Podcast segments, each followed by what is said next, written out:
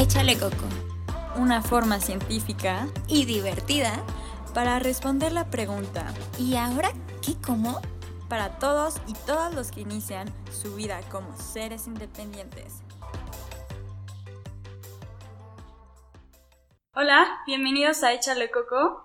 Hoy estamos con una nutrióloga que la verdad teníamos muchas ganas de entrevistar. Ella es Grisela Jiménez, ella es licenciada en nutrición por la Universidad de Guadalajara y además tiene varios emprendimientos, entre ellos un centro de nutrición y alimentación que es Body Santé, también Gizi o Gizi, que es un restaurante de gastronomía saludable. Ahí también puedes encontrar la tiendita donde también hay una venta de productos saludables. Y por si fuera poco, también está el blog y el podcast que también tiene que nos ha encantado, se llama Ser Nutritivo Podcast y pues ha participado en conferencias, tanto en Eviteso como en Asamblea Jalisciense de Nutrición, tiene colaboraciones en radio y televisión y pues bueno, qué mejor que nos, que nos hablen de ella que ella misma. Entonces, bienvenida. Muchas gracias. Qué gusto recibirlos por acá.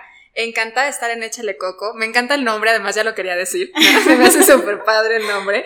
Y qué gusto, me fascina eh, lo que están haciendo, chicas. La verdad es que están haciendo un proyecto muy padre, comunicando la nutrición de una manera fácil de digerir, que creo que eso es esencial hoy en día en la que estamos en una era de información y al mismo tiempo de desinformación creo que necesitamos más podcasts como este. Felicidades a ustedes, de verdad. Gracias, igualmente. Platícanos un poco de ti.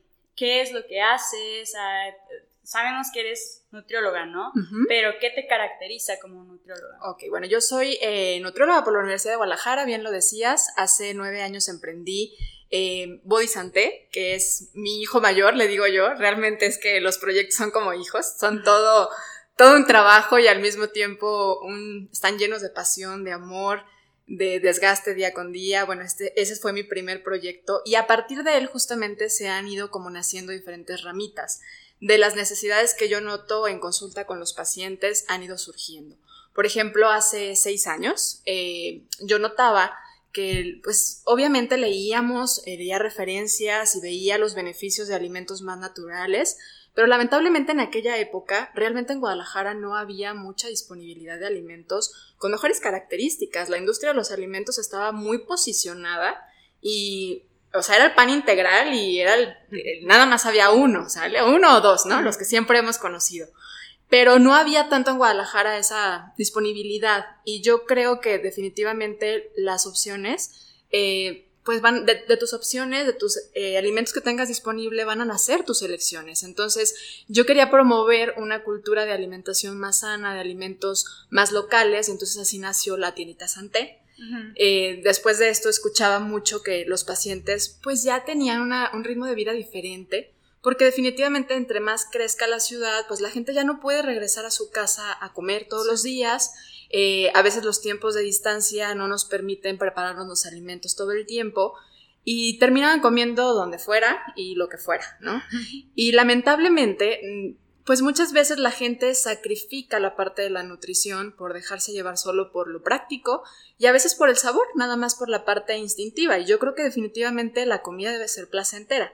Entonces de ahí nace mi, mi otro bebé, que es Gizi Gastronomía Saludable. Gizi significa nutritivo en indonesio. Eh, algunos me han dicho que si por mi nombre, que porque suena parecido, yo que no soy tan egocéntrica, no va por ahí. En realidad es más por el, eh, buscaba una palabra corta, sencilla, fácil de recordar, de pronunciar y bueno, así nació eh, el nombre de Gizi Gastronomía Saludable y es el único restaurante diseñado 100% por nutriólogos y cocinado por chefs profesionales. Esta fusión, la verdad es que lo ha hecho fuerte, lo ha, le ha dado como sustento y cimiento porque queremos que no se sacrifique el lado del placer, del sabor, de conectar los sentidos a la hora de comer, de las tradiciones, que creo que es esencial. Cada vez estamos más desconectados de nuestro cuerpo y de nuestros sentidos y, obviamente la gastronomía, los que se dedican a la gastronomía cuidan mucho esa parte, ¿no? Pero estamos el otro lado, que cuidamos mucho el equilibrio, el valor nutricional, la calidad de los ingredientes, la termoresistencia, los métodos de preparación, y entonces ahí hemos fusionado algo muy padre, que bueno, pues eh, se ha convertido en más de 200 platillos prácticamente, entonces es una carta súper variada, que además tiene especiales algunos meses, entonces eso nos, nos, ha ayudado a ya tener casi tres años, en las próximas semanas cumplimos tres años, y recientemente eh, nace lo que es Ser Nutritivo Podcast justamente porque a mí me encanta comunicar la nutrición. Yo creo que la parte de comunicar la nutrición, la ciencia de la nutrición es hermosa, pero muchas veces está muy prostituida, esa sería la palabra. Cruda y fea, pero esa sería la palabra. Eh, confundiendo a la gente, vendiéndole conceptos erróneos, eh, vendiéndole dietas temporales y muchas veces lastimosas para ellas a partir del miedo, de la culpa. Y, y, también generando conceptos que no son realmente sanos mentalmente. Y, por eso fue como necesito un espacio para poder comunicar. He tenido la fortuna de, de tener espacios abiertos en televisión y en radio, pero quería un hijo mío que tuviera esa posibilidad de llevar esos temas incómodos que de repente no se dicen en la tele o en el radio. Y así es como nace Ser Nutritivo Podcast y pues esos son mis niños, así ah. les digo yo. Pues fantástico y la verdad es que gracias a estos hijos tuyos nos hemos ido enterando de ti y nos ha encantado mucho la concepción de la nutrición que tú tienes. O sea, en el blog que tienes recuerdo que decía algo así como que la nutrición va, más allá de alimentar el cuerpo. Efectivamente, creo sinceramente que la nutrición se sustenta en tres pilares esenciales. El ser humano no vive solo de, pan, ¿no? Dice la Biblia, no solo de pan vive el hombre, y realmente yo lo creo. Yo creo que la fortaleza de un hombre está en la parte de su espíritu. Y cuando te pasan cosas duras en la vida, cuando te pasan situaciones complicadas, esa parte de tu espiritualidad es esencial. Y muchas veces estamos confundiendo la parte de la espiritualidad con la parte religiosa. Y esto ha generado que muchas personas que están enojadas con, las instituciones religiosas se alejen del lado espiritual o nieguen el ser seres espirituales y es un cimiento importante en la salud física de una persona también, porque estamos conectados. Creo yo que por fines prácticos, cuestión, pues somos un ser muy complejo, pues siempre lo tendemos a dividir para estudiarlo, pero toda aplicación de ciencia necesita conjuntar la parte espiritual y la parte física. Y hay un área que es la parte emocional que creo que favorablemente cada vez la empezamos a ver más, le empezamos a prestar atención, empezamos a notar que es tan básica como el bien comer, ¿no? Entonces, eh, la parte mental es, creo que también una base de nuestras acciones. Al final de cuentas, eh, primero va a venir una idea, ¿no? Antes de una acción. Entonces, antes de una acción va a haber una idea, un pensamiento que te lleve a una emoción y a consecuencia a una acción. Entonces, en muchas ocasiones, la parte del el atracón, la parte de, de la restricción, el miedo al peso, todo esto viene de una idea de antes, ¿no? Y si nada más nos basamos en calcular macronutrimentos, en revisar micronutrimentos, en valorar simplemente algunos síntomas o signos como es el peso, las circunferencias, pues en realidad estamos dejando a un lado gran parte de lo que es el ser humano y por eso para mí creo que necesitamos nutrir estos tres aspectos la parte física, que se nutre de alimento, la parte mental, que se nutre con nuestros pensamientos e ideas. Es increíble cómo de repente nos damos cuenta de ideas arraigadas que tenemos y que a veces nos están haciendo daño. Son ideas lastimosas, limitantes, que no queremos soltar porque ni siquiera nos ponemos a darnos cuenta de que de ahí vienen muchas de nuestras conductas.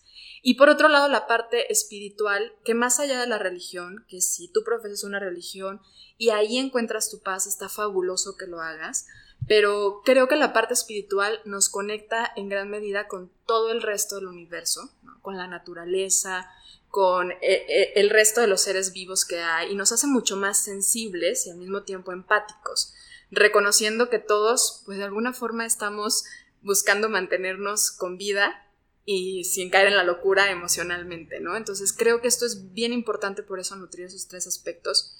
Y como profesionales de la salud, estar sensibles a esto nos pone en un panorama muy diferente con el paciente.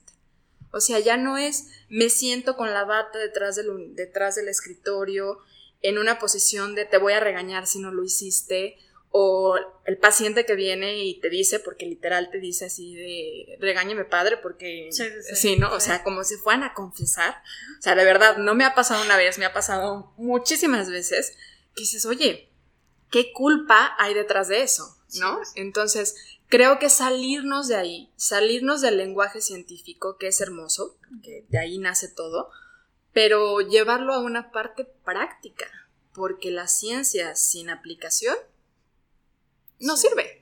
Sí, es que es complejo porque a veces en la universidad nos enseñan perfectamente cómo funciona el cuerpo, cómo se mueve cada molécula, cada célula, pero pues resulta que el ser humano va más allá de eso, ¿no? O sea, como tú dices, viene la parte de los pensamientos, de las interacciones sociales, del ambiente, o sea, por más que queramos, hay lugares en los que donde vivimos no está tan fácil comer saludable, ¿no? Claro. Y hablando de eso, ¿qué te hubiera gustado que recibieras en tu formación profesional básica? ¿Qué te hubiera dicho o qué te encantaría que si ahorita tú tuvieras la oportunidad de mm, aportar a alguien que está estudiando nutrición o cualquier profesional de salud, eh, le ayudara a comprender mejor esto. Ya lo he hecho, ¿eh? Déjame decirte que yo ya escribí y yo les decía justamente porque estaba casi por querer entrar a dar clases a una universidad que me encanta, después dije, no es momento, pero realmente para mí hay cosas esenciales que le hacen falta todavía al nutriólogo.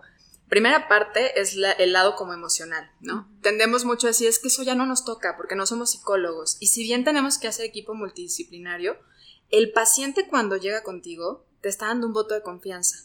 Y el hecho de que tú luego, luego lo quieras canalizar con alguien a quien no conoce, a quien nadie le ha recomendado más que tú, eh, hace como, lo hace sentir como que lo abandonas, ¿sale? Entonces creo yo que sí necesitamos tener un cierto sustento o base de conocimiento en la parte de la relación que tiene la parte emocional con la alimentación. Es toda una área realmente hermosa la psicología de la alimentación y existe gente en México que se ha puesto a investigar de manera padrísima y a comunicar justamente estos temas.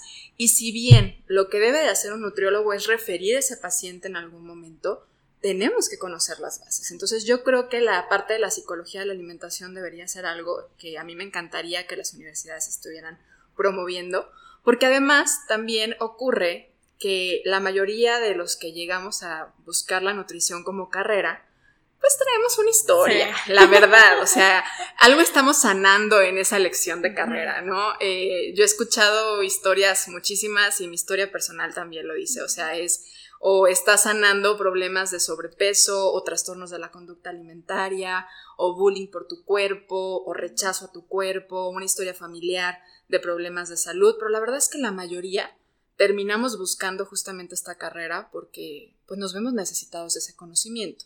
Entonces necesitamos también obtener las bases desde dónde viene esa conexión con la parte emocional, ¿no? Entonces por eso yo creo que la parte de la psicología de la alimentación debe ser un básico. Por otro lado, yo entiendo que no todo mundo va a ser emprendedor, porque también estamos en una era en la que el emprendedor está de moda, ¿no? O sea, la verdad es que es como hay libros de emprendedores como nunca, hay biografías en todas las redes sociales y plataformas de gente emprendedora, y entonces pareciera que ser emprendedor es lo que todo el mundo tiene que hacer ahorita, ¿no? Ser Godín está terrible a lo que nos está vendiendo la industria. Y esto tiene un fundamento súper interesante, ¿eh? que después yo creo que vamos a tener que platicar más a profundidad de esto, porque es una parte de una revolución social, justamente, a partir de las necesidades económicas que se están viendo. Pero no todo el mundo va a ser emprendedor, pero sí necesitamos saber cosas básicas de emprender administrativas, todo lo que lleva, porque de verdad un emprendedor de repente es plomero, de repente en mi caso eres mesera, de repente eres cocinera, de repente tienes que estarte trepando al techo porque ya se metieron y hay goteras. Eh, o sea, son tantas las actividades y tareas que tienes que aprender a hacer que eso está padrísimo porque yo digo, para mí mi frase es emprender es aprender. Es una escuela, híjole, recia, todos los días y no sabes cuándo hay examen sorpresa, o sea, no sabes cuándo de repente se abrió un agujero en el techo, no sabes cuándo de repente hay plaga, no sabes cuándo de repente el comensal se va a poner de mal humor, no sabes cuándo el paciente no llega en las mejores características. Realmente es todo un reto emprender. Entonces creo que nos sería muy favorecedor el hecho de que nos dieran herramientas de lo que vive un emprendedor. Porque, vuelvo a lo mismo, la idea de que, pues, separar como para aprender nos está llevando a que hay una persona que se encarga de administración de, empresas, una persona que se encarga de publicidad, una que... Al final de cuentas, si emprendes, en algún momento vas a hacer todos ellos. Porque te va, habrá gente que diga, no, pues contrata, claro, pero la realidad es que al principio, al menos que vengas de una familia que te pueda soltar la millonada o que tengas el montón de recursos que estaría padrísimo si puedes, pero la verdad es que al principio tienes que hacer rendir tu dinerito. Y entonces dices, no, pues yo tomo la foto, ¿no? Aunque de repente después la veas y dices, ching, ¿por qué no contraté a alguien, no? Pero pues al principio es así, entonces hasta de fotógrafo la tienes que terminar haciendo. Y son cosas que no nos enseñan. creo que también sería muy padre que nos dieran como las bases de, de lo que necesita la parte como administrativa de un negocio, porque aquí entra asuntos hasta eh, como más de abogados y todo eso, y recursos humanos, que aunque nos hablan un poco, de verdad es un poco. Para mí esos serían como los dos básicos, siento yo. Coincido totalmente contigo y creo que sobre todo impacta en la, a la hora de la consulta, porque es muy distinto cuando sales de la universidad y ya sabes como A, B, C, D, como dice en el libro, ¿no? En el libro todos los pacientes son perfectos, todo el, o sea, cualquier día es perfecto, pero ya cuando te enfrentas a la realidad te das cuenta que a veces ni siquiera o se nos complica un poco el convencer, el hacer factible algunas cosas. Entonces, hablando de una consulta, que me encanta el concepto que tú tienes, que es como una consulta más integral, que no solamente tiene que ver con nutrición, sino también, como decías, con esta parte de, de unos tintes de psicología, unos tintes de coaching este, ¿cómo crees que, o para ti, cómo debe ser una consulta? ¿Qué, ¿Cuáles son los ingredientes que tendría que tener sí o sí una consulta que genere un impacto real? Básico, empatía. Reconocer que la otra persona que está del otro lado, creo que no nada más una consulta, todo servicio que des, hay que tomar a consideración que alguien que te busca te está pidiendo ayuda. Eso es el, el servir, ayudar. Entonces, ser empático a su necesidad, pero también tener mucho pensamiento crítico de decir, ¿de dónde surge esta necesidad? Porque muchas veces si nos enfocamos a trabajar lo que él alcanza o ella alcanza a percibir como su necesidad, en realidad no estamos yendo al trasfondo, ¿sí? Voy a ponerte un ejemplo. Imaginándonos que alguien llega y dice, ¿sabes qué? Necesito bajar de peso porque en cinco semanas fue algo prevenido. En cinco semanas me voy a ir a la playa. Hay algunos que llegan en dos semanas me voy a ir a la playa, pero vamos pensando eso.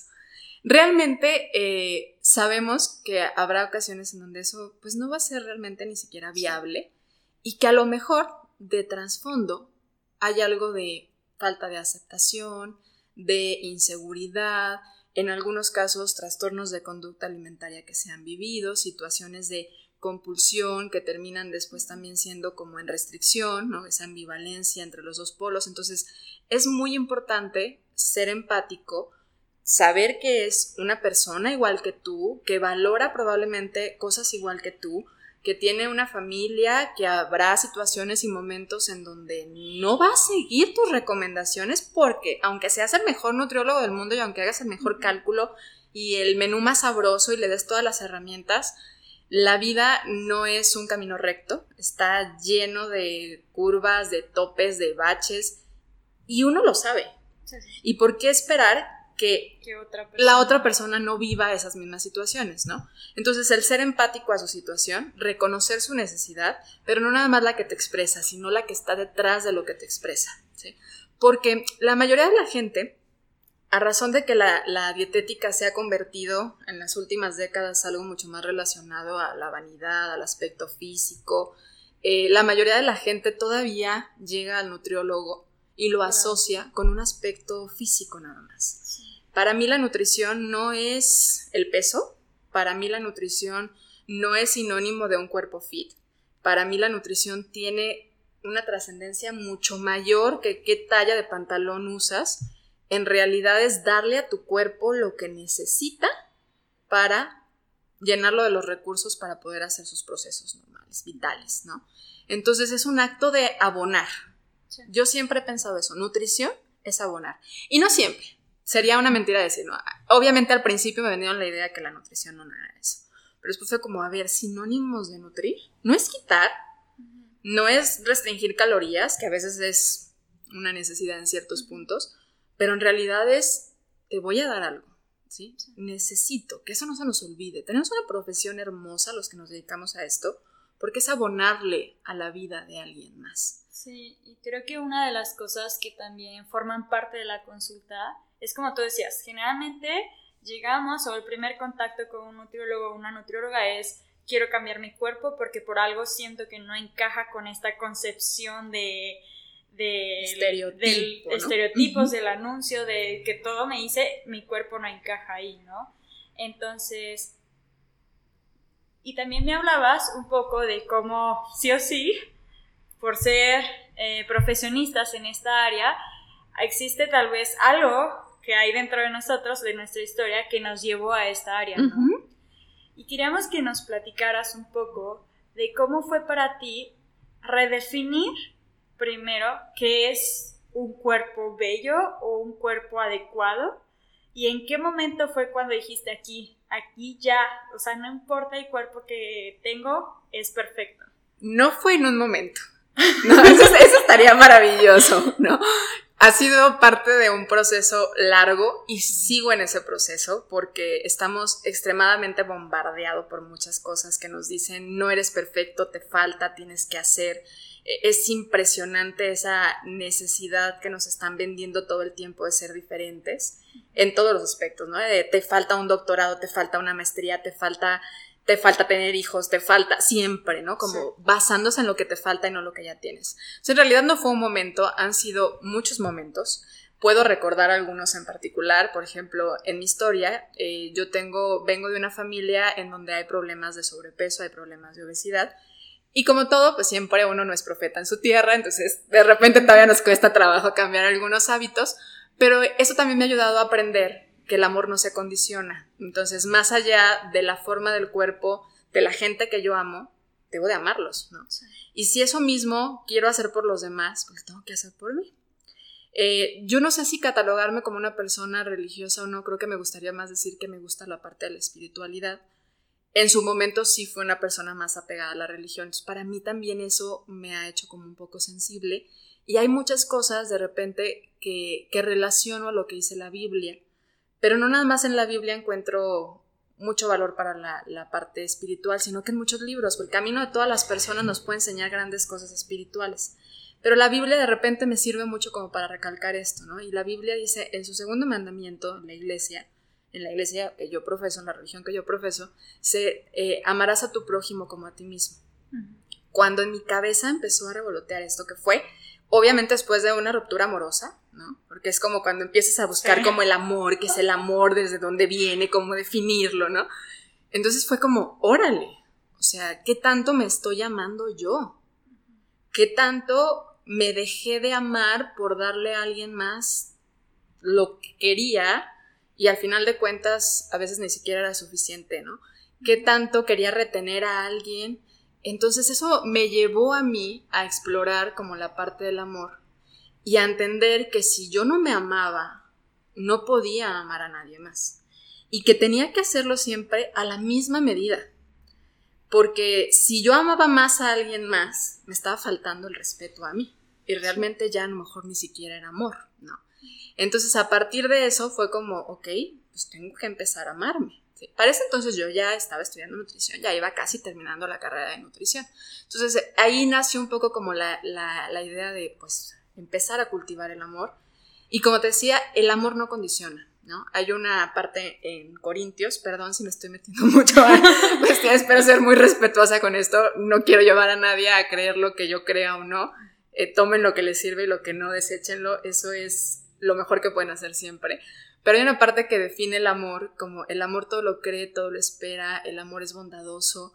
Y entonces fue como, ok, si eso es amor, tengo que empezar a ser bondadosa conmigo.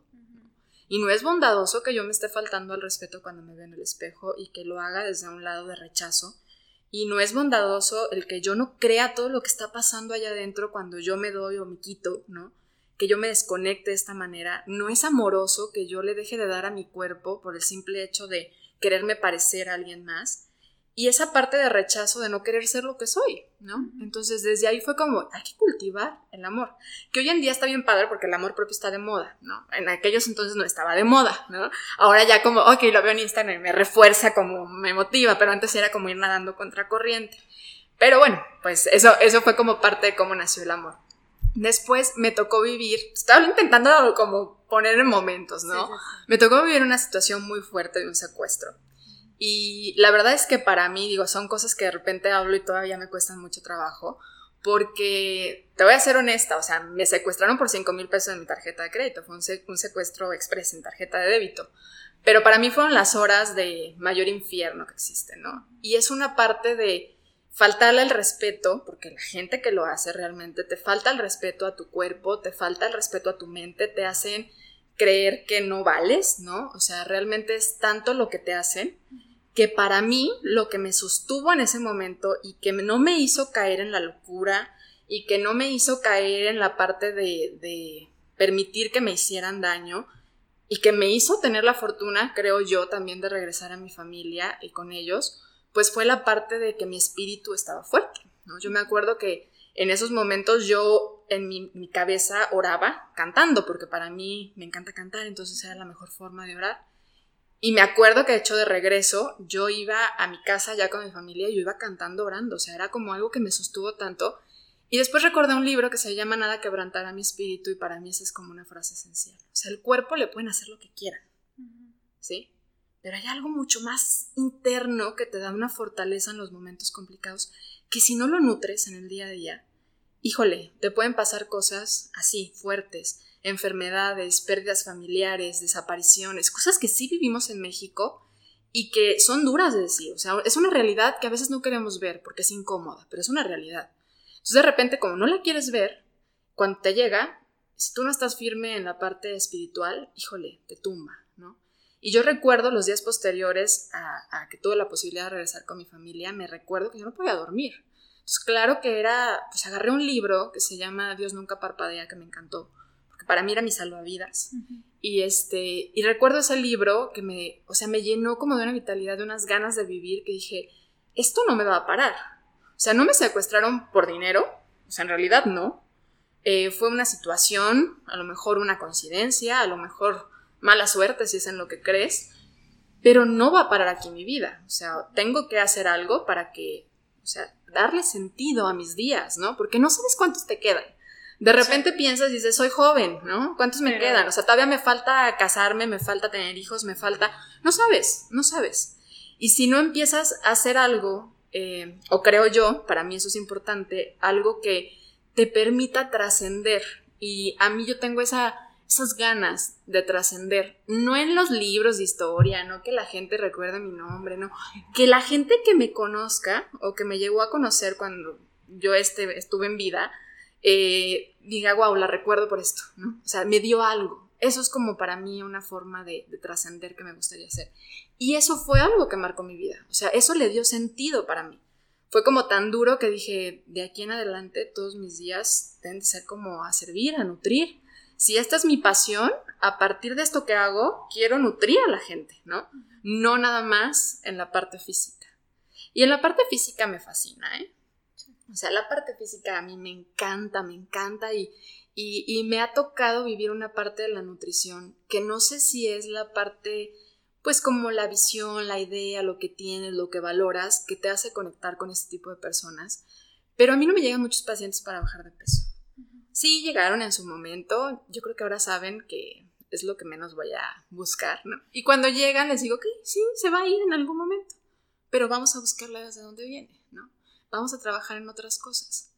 Y a mí, condiciones de salud, por cuestiones genéticas, porque pues, además somos mexicanos, tenemos ahí un gen bien rebelde que de repente nos condiciona ciertas patologías metabólicas cañonas, pues también eso me ha enseñado a entender que no todo es lo que comes.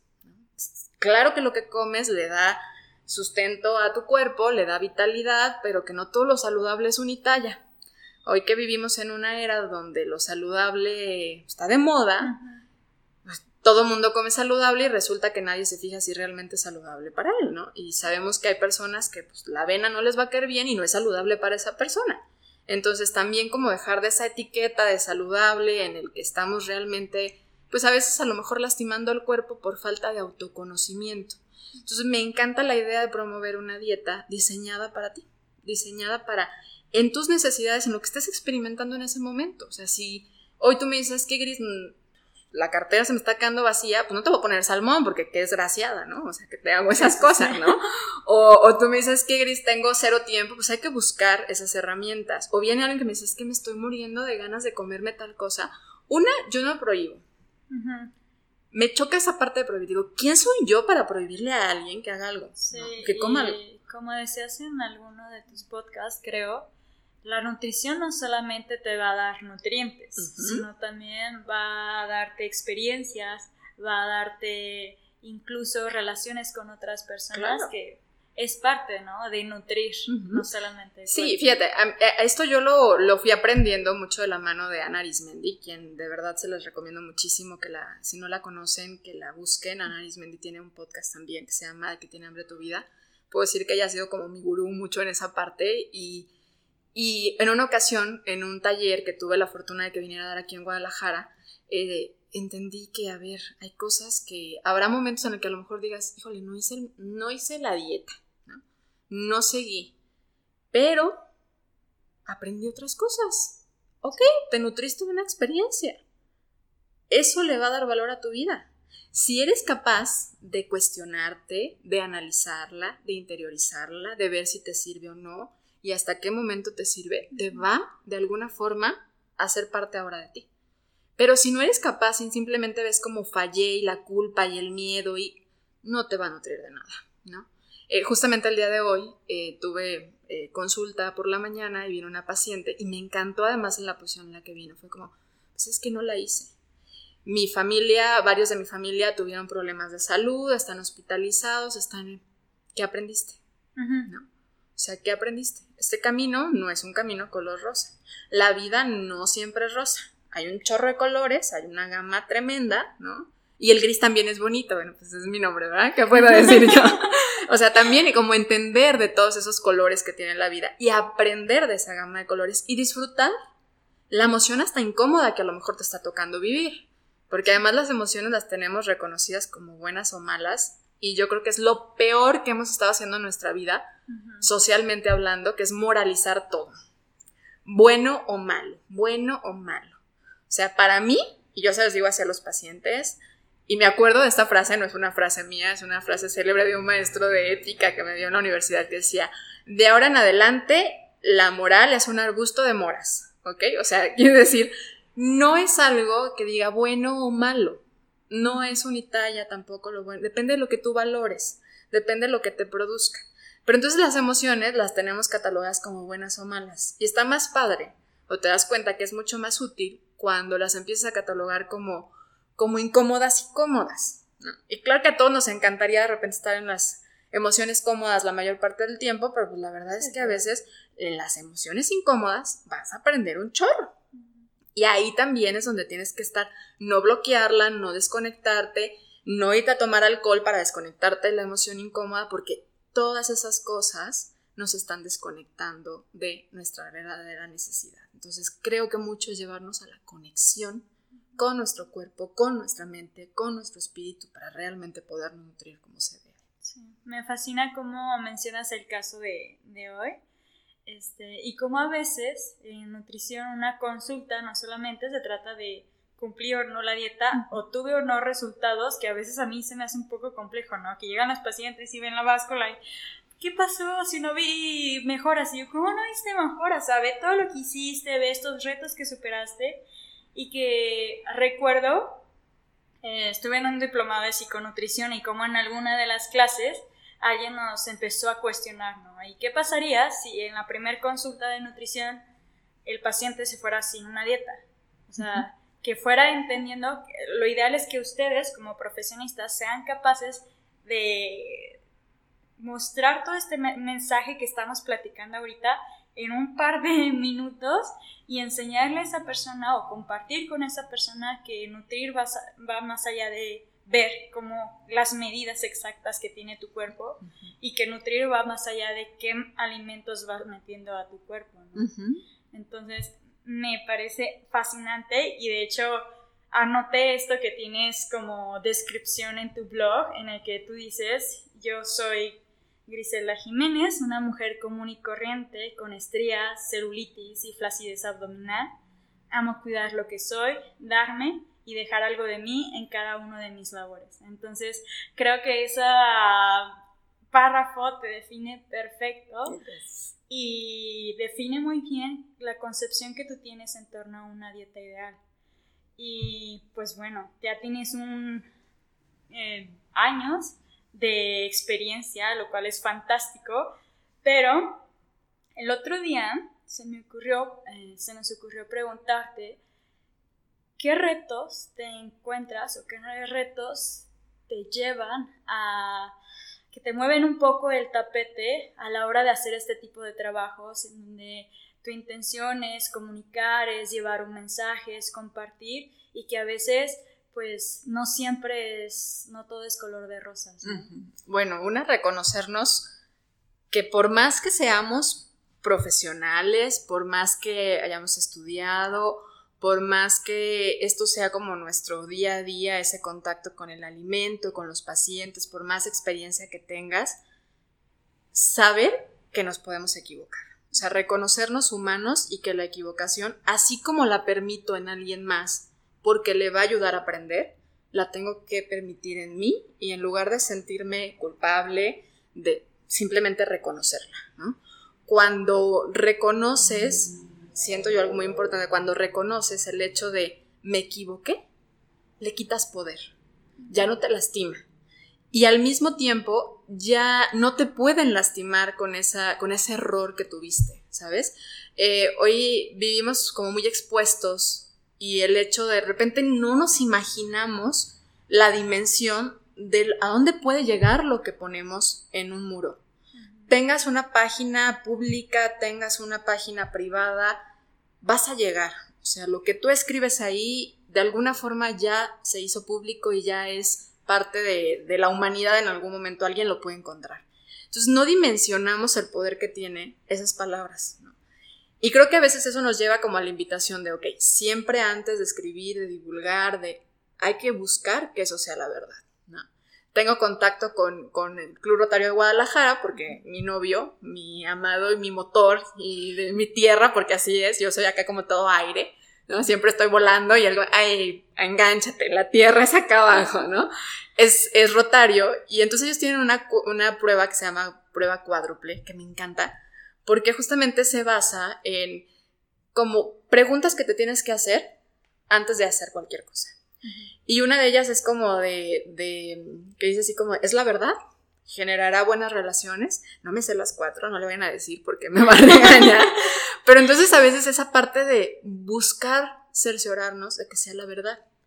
Pero también la verdad, al menos que sea científica, comprobada, pues tiene como muchas vertientes, ¿no? O sea, hasta en las mismas investigaciones científicas, de repente hay una parte de la población que no se beneficia, que no ven resultados, que no pasa nada, otra que le perjudica. Entonces, pues no hay una verdad absoluta. Siento yo que no, o al menos no en todo la hemos encontrado. Pero sí buscar como referenciarnos. Y aún así a veces nos vamos a equivocar en la decisión en la que buscamos referenciarnos, ¿no? Entonces, una, reconocernos siempre como nos podemos equivocar. Y esto, además, siento yo que ayuda mucho a que la gente que está recibiendo el mensaje se dé cuenta que somos humanos todos. Porque ahorita con esos muros hermosos de Instagram de gente que la foto tiene, todas las fotos tienen el mismo filtro así maravilloso. El ángulo siempre es perfecto, la ropa siempre es perfecta, o sea, como que dices, híjole, ¿por qué, ¿por qué mi vida no se ve en esos tonos, no? Entonces, eh, estamos viviendo como en, mundos diferentes a, a esa gente que tiene, y creo que necesitamos gente más real, que, que, nos ponga, que nos haga entender de, pues todos tenemos días en el que el, filtro tendría que ser blanco y negro, y no está mal, y uno en el que a lo mejor va a ser sepia estilo París y está hermoso, y otro en el que va a ser vibrante y brillante y está padre, pero reconocernos como humanos, y eso nos hace además tener con mucha más empatía con la gente.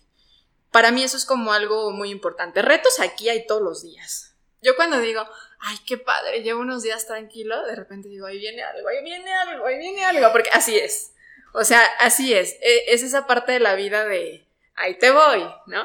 Pero también entender que si algo viene, verlo como una ola. Hay esta analogía que a mí me fascina que dice, velo como una ola, ¿no? La puedes ver enorme. Si tú te pones queriendo correr de la ola, salir de la ola, pues te va a revolcar. Si tú te pones tieso, pues te va a revolcar. Si tú te pones flojito y cooperando, tarde que temprano pasa.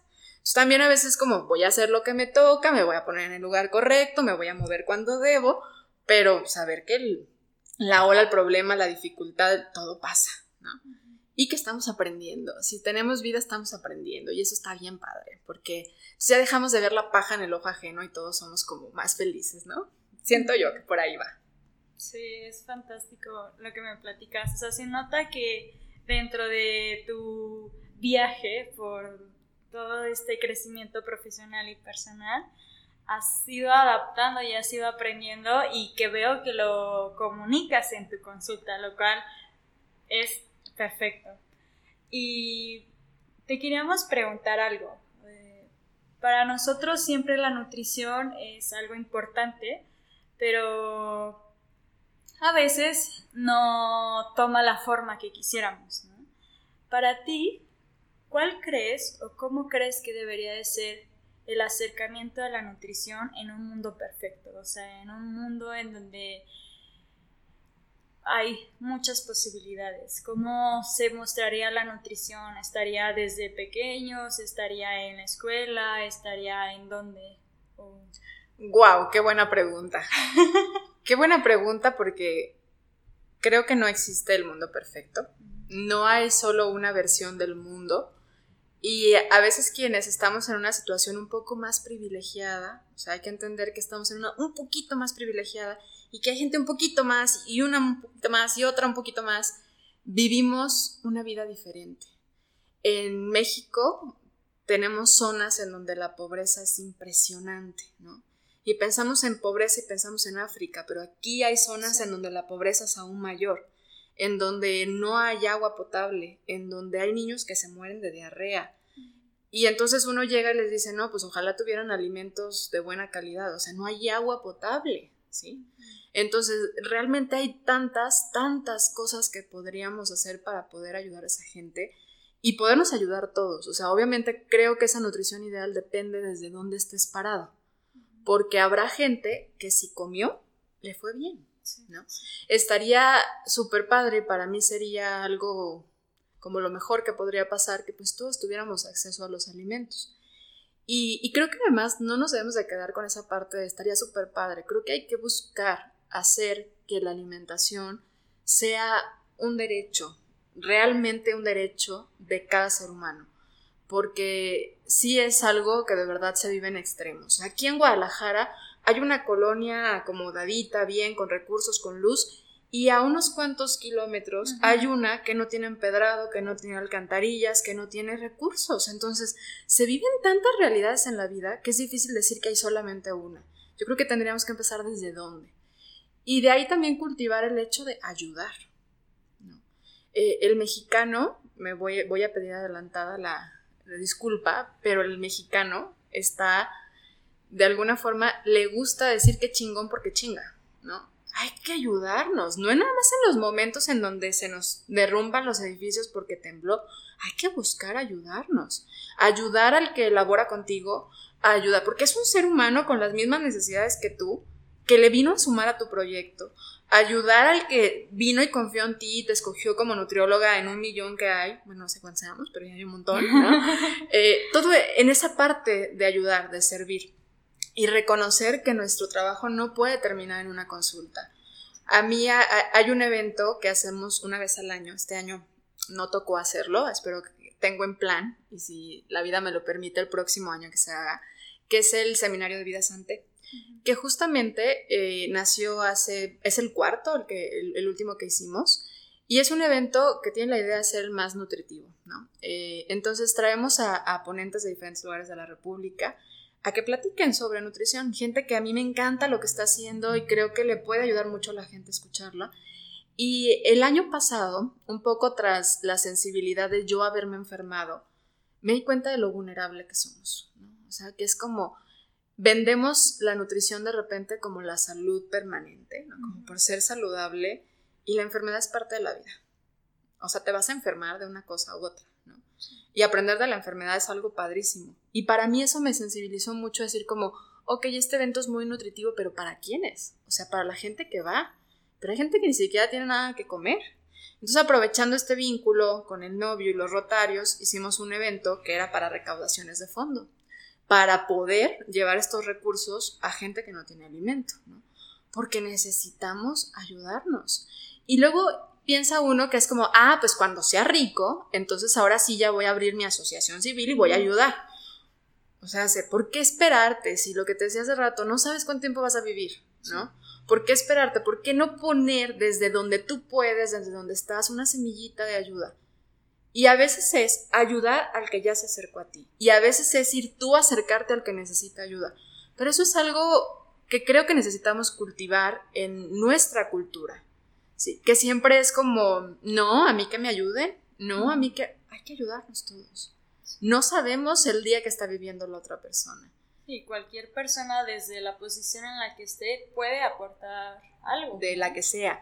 Económicamente puedes decir no estoy en la mejor postura, tu servicio a lo mejor puede ayudar, tu sonrisa a lo mejor puede ayudar, el hecho de que permitas que una persona pase por la, por la acera, eso puede ayudar. Es increíble cómo ese gesto hace que la gente sonría y se sorprenda, cuando debería de ser algo que el peatón pueda hacer, ¿no? O sea, a mí de repente es como, ¿por qué, ¿por qué se, sorprendió de tal forma que lo dejé pasar, ¿no? Porque estamos muy desconectados vivimos muy ensimismados en esa parte, ¿no? Como mi mundo, mi prisa, mi yo, mi yo, lo que yo quiero, lo... hay que conectarnos un poquito más. Todo lo que pasa en el otro te termina impactando a ti. Si queremos ser más felices, tenemos que ayudar a que las demás personas sean más felices.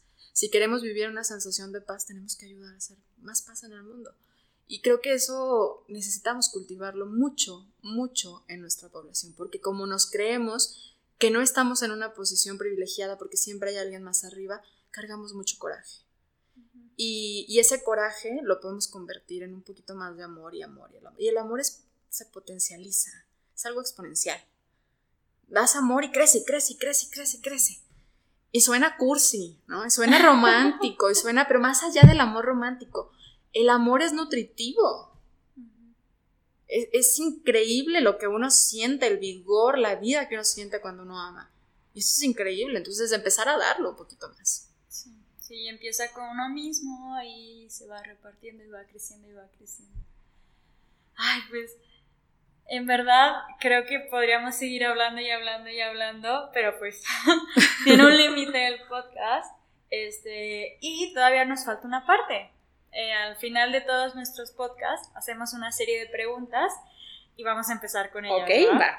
No hay respuesta correcta, es lo que tú quieras. Muy bien. Entonces, una de ellas es, ¿cuál es tu comida favorita y por qué? ¿Qué tiene que tener? ¿Qué características? Ay, qué buena pregunta. Yo amo la comida en general, pero para mí una característica es que debe de ser agradable a los sentidos tengo una frase que de hecho está escrita en un vinil en el restaurante. Comer tiene sentido cuando involucras tus sentidos. Yo la hice, ¿eh? Además lo puedo presumir, son de mis frases ante. Para mí es eso. O sea, si, si yo lo siento, lo disfruto desde que lo veo, desde que lo huelo, desde que lo toco, híjole, eso valió la pena.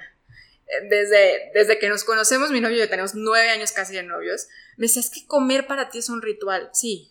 O sea, aquí, para mí el acto de comer es un acto amoroso, es un momento conmigo. Entonces yo pongo mantel, lo decoro, lo acomodo, lo... Entonces, porque eso me nutre el sentido, ¿no? Obviamente busco mucho el valor nutricional de los alimentos. Me encanta el aguacate, me encantan las frutas, me encantan los postres. Híjole, es, es como los chiles en nogada me encantan. La comida me gusta.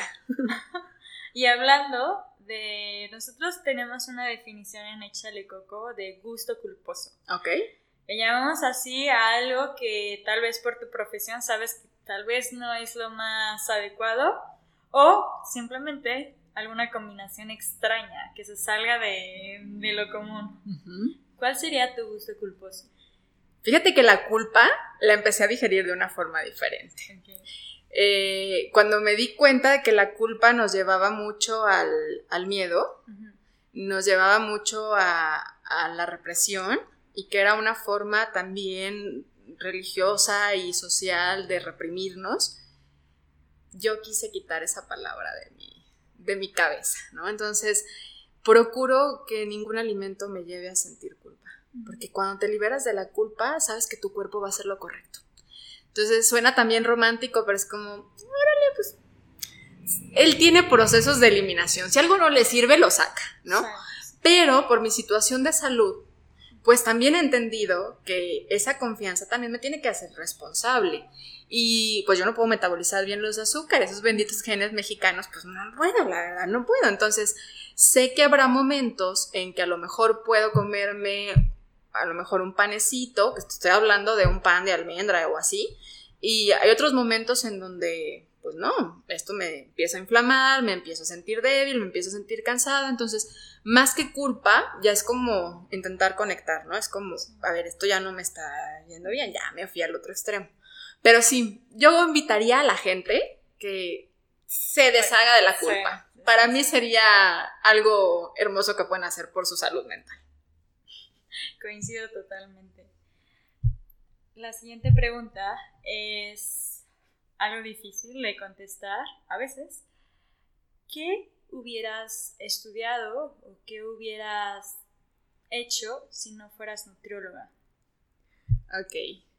Ya me la habían hecho. Te voy a decir lo que contesté la otra vez. Te voy a decir lo que contesté la otra vez porque en una ocasión fui a una universidad a dar una plática y, y me contestaron, me preguntaron eso, ¿no? Y entonces me puse muy en modo arjona y dije así como, si no existiera la nutrición, porque así me lo plantearon, ¿no? Si no existiera la nutrición, ¿qué hubieras estudiado? Y yo le contesté, la hubiera inventado. Ah. Así que, como dice Arjona, ¿no? Si no existiera, lo, lo hacemos por ustedes, ¿no? Entonces, no creo que hubiera sido el caso, la verdad, no. Este, me encantan muchas cosas. Tan es así que disfruto mucho muchas cosas. O sea, Em, fíjate que tengo muchos sueños guajiros de lo que me encantaría haber hecho. Desde me encantaría haber trabajado en los helados Bing porque me encantaba que todo era color de rosa allá adentro desde niña. Me, nada más no me encantaba el chonguito que tenía. ahora vivo de chonguito todo el tiempo. Este, me hubiera encantado bailar en un grupo versátil, pero pues tampoco se me hizo. Obviamente se no sería mi profesión, pero a mí está bien padre. Se me hace padrísimo la libertad con la que mueve su cuerpo y seguridad con la que se mueven. Eso me fascina de las que ven el grupo versátil. Entonces me hubiera encantado haber hecho eso alguna vez. Espero que de repente me inviten un día a subirme a bailar en un grupo versátil, porque hubiera estado padre. Y fíjate que algo que sí de repente digo, eso hubiera estado súper padre. Eh, me encanta Disney. Yo soy una niña educada por Disney. Entonces amo ir a Disneyland y, y me encantan las películas de Disney. Y yo quería en algún momento hacer películas animadas. Oh. Eso me, me encanta. Pero es curioso porque a veces me doy cuenta que me lo imagino como si vivieras en una película. Y pues creo que a lo mejor no era así. Tal vez no me hubiera encantado tanto cuando me diera cuenta de eso. Pero algo por el estilo hubiera hecho. Yo creo que lo que hagas es empezar a inyectar pasión en lo que estés haciendo. Eh, mi papá es un señor, híjole, que me ha enseñado la entrega y la pasión al trabajo de una forma impresionante. Entonces, en lo que él haga, lo hace con mucho amor, porque sabe que ese amor se va a convertir en alimento para su familia y entonces yo eso lo intento como llevar a pasión. Lo que hagas, hazlo con pasión. Y mientras te dé paz. Porque yo a veces he dicho, bueno, si esto en algún momento ya no es, ya no, no pasa nada. No pasa nada hasta que me dé paz. Nada más. ¡Ay, qué bonito! Soy toda cursi, ¿verdad? Sí, ya sé, ya sé. ok, ahora vamos a cambiar un poco el tono. Ok. Ya has dicho varios aspectos de lo que para ti no es la nutrición, pero queremos que nos digas algún comentario o alguna idea que se tenga que difiera de lo que tú sabes de tu profesión. O sea, ¿qué es, ¿cuáles son de las cosas más locas que has escuchado acerca de lo que haces. Wow, sí, cambiamos el tono, ¿eh? Déjenme pongo otro, otro tono de voz entonces porque esto se está poniendo más intenso. Híjole, es que hay tantas cosas que de repente dicen que, ay Dios, ¿no? Desde, voy, a, no, no, voy a cambiar el tono y voy a regresar al historieta. El otro día me dice mi novio, es que tenía el estómago marcado. Y yo, ay Dios, si tenía el estómago marcado, se iba a morir. Le dije, eso no se puede marcar, el estómago está muy adentro, ¿no? Y, hay como muchos comentarios de repente que escuchas así, es como el abdomen marcado, ¿no? Bueno, atacados de la risa los dos, ¿no? Pero desde algo muy así hasta cosas de repente muy, muy fuertes. A mí algo que ahorita me tiene como súper sensible es la parte como de la belleza, ¿sabes? O sea, veo tanto y siento tanto rechazo al cuerpo y particularmente a la mujer. Por eso, de hecho, eh, eh, en los últimos podcasts, episodios del podcast que tengo, eh, he hablado como de la belleza porque se me hace impresionante cómo han ligado la belleza a la nutrición desde un lado estereotipado, desde un lado del tamaño del cuerpo, y le han quitado el hermoso poder de sanar que tiene la nutrición. Para mí la nutrición es abonarle, como les decía. Entonces, me ha tocado ver casos hermosos de pacientes que están enfermos y que regresan realmente a su salud, no basados en el peso. O sea, sí hay casos que, en que dices, órale, perdió peso y está más saludable, pero lo comprobamos con sus bioquímicos, ¿no? Pero otros casos que dices, qué, qué impresión, y yo no me dejo impresionar cómo la nutrición tiene la capacidad de sanar. Pero eso sí, siempre les digo, no te aferres tampoco a eso. Nada en esta vida es permanente. Todo puede pasar. Y a lo mejor ahorita tienes salud y a lo mejor después no. Porque a mí me pasó que cuando me enfermé, fue como, pasé por un momento como de, de negación, luego de coraje, ya sabes, ¿no? Como las etapas del duelo. Y fue como, pero ¿por qué a mí? ¿No? O sea, si yo como bien, pero ¿por qué a mí si, si yo busco como esa parte del bienestar y comida y calidad y bla, bla, bla? Y después me caché y dije, esto es ego. O sea, porque puede ser a mí, le puede ser a cualquiera, ¿no? Entonces, hay dos cosas que ahorita traigo así como que súper clavadas, que es esa parte de, de delgadez, belleza, y entonces, si tú eres delgado, estás sano, y entonces la salud es como, te vendo salud de manera permanente, o sea, no, no hemos llegado a eso. Somos seres mortales, y reconocer nuestra vulnerabilidad y que tarde que temprano vamos a morir, le da un sentido hermoso a nuestra vida, a nuestros días. Porque nos hace recordar que hoy estamos, en una hora quién sabe, mañana quién sabe, no sabemos. Entonces, te ayuda a darle como fuerza a cada paso, a cada momento, aunque no esté tan padre lo que estás viviendo. Eso es como lo que no me gusta, lo que está pasando ahorita con la nutrición. Para poner un poquito en contexto a los escuchas, platícanos un poquito más de ¿A qué enfermedad te refieres y cómo te diste cuenta de esto? Yo tengo em, resistencia a la insulina desde niña por factores genéticos. Parece ser que, eh, bueno, el asunto es que mi páncreas produce mayor cantidad de insulina. Por ahí algunos endocrinólogos lo definen como resistencia a la insulina, algunos difieren y hablan de que es una eh, cantidad mayor de insulina que se llama hiperinsulinemia que es una condición además muy natural, muy común en México, pero regularmente es como potencializada por malos hábitos de alimentación. Entonces, cuando obviamente alguien que tiene la profesión de nutrióloga, que come saludable, porque me hacen un recordatorio de 24 horas y es así como de órale, ¿no? Qué presumida, pero sí. entonces llegas y es como de, y tienes una, una condición de hiperinsulinemia, entonces como, pero ¿qué la causa? Y todo indica a que es un factor genético, ¿no? De niña, eh, cerca de mis 8 o 10 años, yo llegué a pesar casi 80 kilos. Viví toda esta historia de dietas lastimosas, hirientes y quiero recalcar que siempre mis papás lo hacían desde un lado amoroso. Porque hay gente que dice, como, ¿cómo le haces eso a tu hijo? Bueno, es que no sabes, ¿sabes? O sea, ser papá es una escuela también. Eh, es, eh, es simplemente lo haces por amor, te dicen que eso es lo que tienes que hacer y eso haces. Y entonces vivía como muchas cosas del de, peso, del tamaño de mi cuerpo y de luego restringirte y luego sentirte mal y azotar a la mitad de los partidos de fútbol y hacer ejercicio y sentirte mal.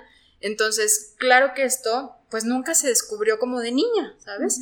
Fue hasta, hasta hace unos añitos atrás que pues empezó a reflejar.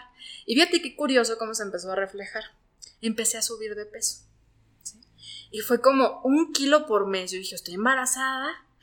o sea, esa parte como de...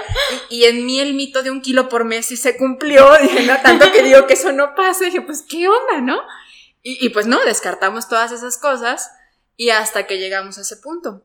Y para mí fue, en realidad, el decir, claro, yo siempre he dicho que el peso es un síntoma.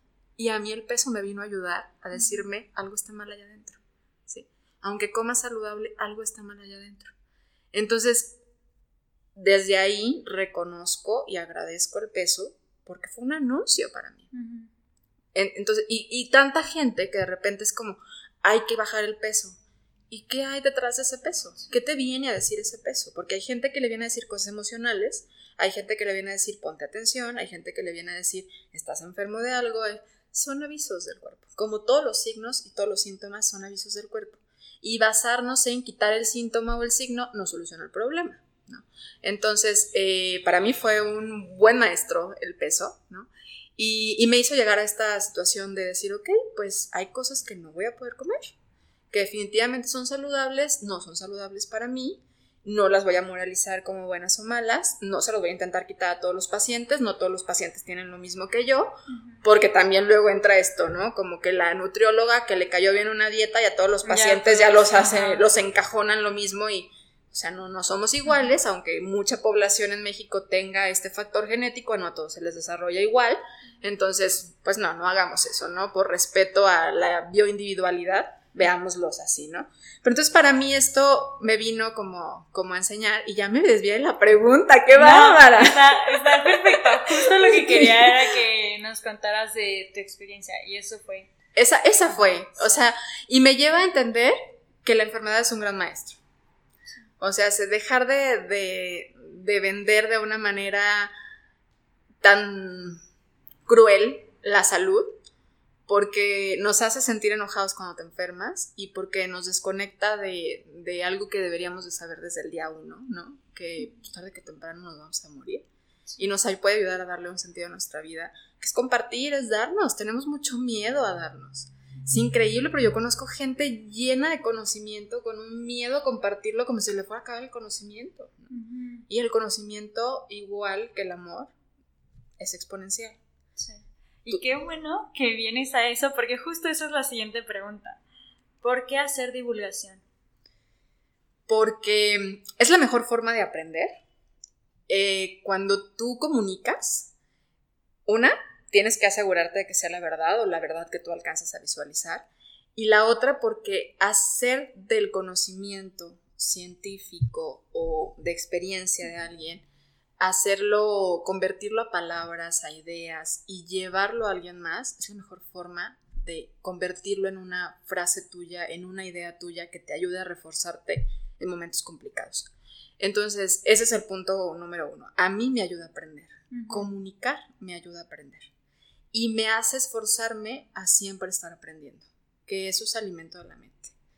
Y por el otro lado, porque sí veo gruesa la, la falta de comunicación que hay ahorita. O sea, es antes era la televisión la que de alguna forma nos... Ajá, y ahora somos todos. Sí, es curioso como hoy, o sea, casi, casi que en cualquier rincón del mundo podemos tener acceso a la información, pero eso lo vuelve más complejo. Sí, y, y, ahorita, o sea, en cuestión de nutrición, es como estamos regresando a lo que era antes, o sea, antes decíamos como, ay, pues voy a ver la revista para ver la dieta y ahora es voy a ver el Instagram para comprar una dieta. O sea, es lo mismo.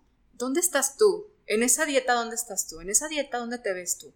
Porque además también eh, existen muchas vertientes de esto, ¿no? La gente que te dice no le llames dieta, la gente que te dice no te bases en el peso, la gente que te dice el peso es un indicador importante, la gente que te dice las grasas son lo mejor, la otra que te dice no bájale las grasas. Entonces, ¿a quién le haces caso? ya, creo que estamos ahorita extremadamente confundidos. Y si me preguntas a quién le haces caso, a ti. O sea, la verdad es a ti.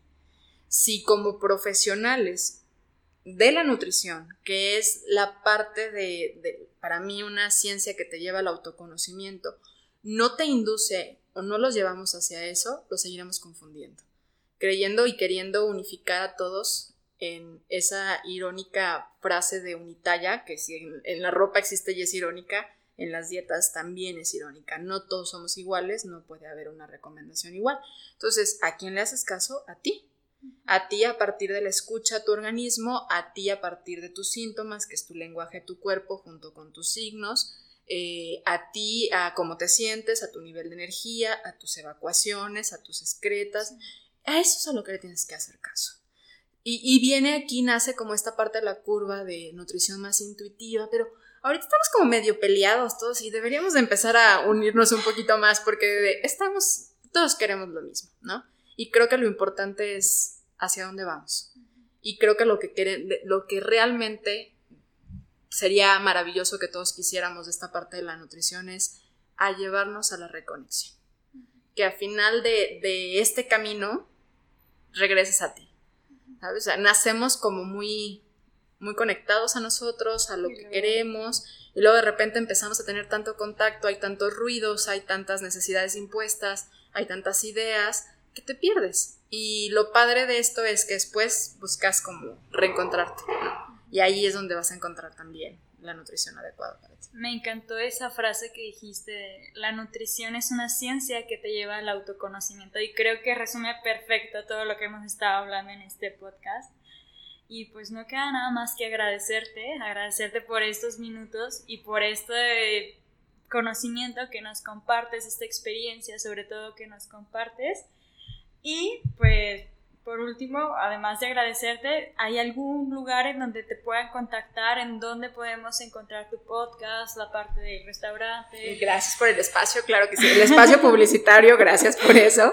Eh, claro que sí, es el centro de nutrición, se llama Bodisante, entonces nos encuentras como www.bodisante.com. En esa página centraliza toda la información de todos los servicios que hacemos. Te puedes ir de una en una y poner www.sernutritivopodcast.com o te puedes ir a www.guisigastronomiasaludable.com o vete a Boisante y ahí está todo, ¿no? Es, es la mamá, de ahí nacen todos los demás, es la mera mera.